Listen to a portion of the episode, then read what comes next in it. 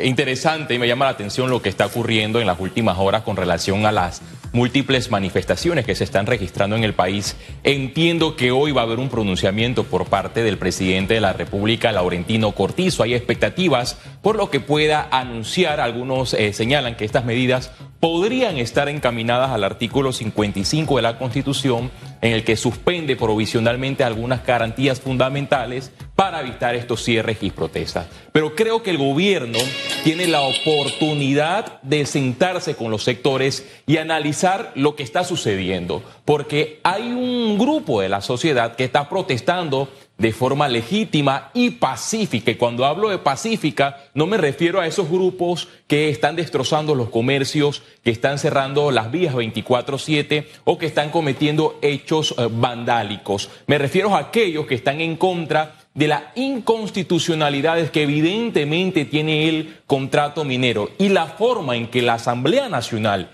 y el órgano ejecutivo, es decir, el presidente de la República, han actuado en los últimos días. Todo inició con la polémica reforma eh, electoral aprobada por el presidente de la República de forma expedita y paralelamente a un partido de fútbol y un viernes, cosa que siempre ha ocurrido en los gobiernos anteriores. Y ahora, la Asamblea Nacional en cuestión de días aprueba un proyecto de ley Llega al órgano ejecutivo e inmediatamente el presidente de la República sanciona el proyecto de ley. Hay puntos que generan preocupación y ya se han presentado tres demandas de inconstitucionalidad ante la Corte Suprema de Justicia.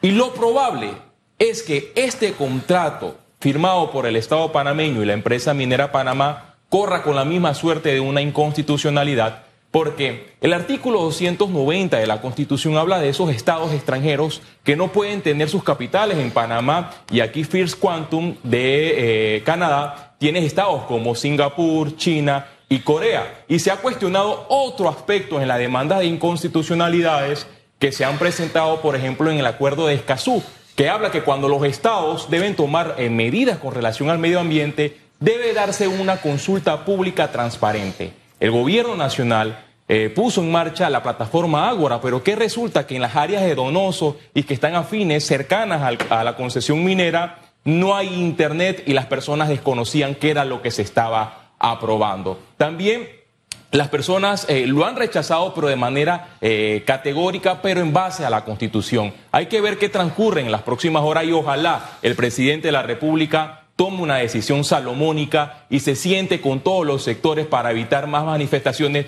Y lo que preocupa aún es que este escenario no hay ningún mediador porque ya la Iglesia Católica tomó partido. No estamos en el mismo escenario del año 2021 cuando hubo una explosión social. Los que se oponen, la oposición, porque así como hay quienes están en contra o se oponen, hay quienes están a favor.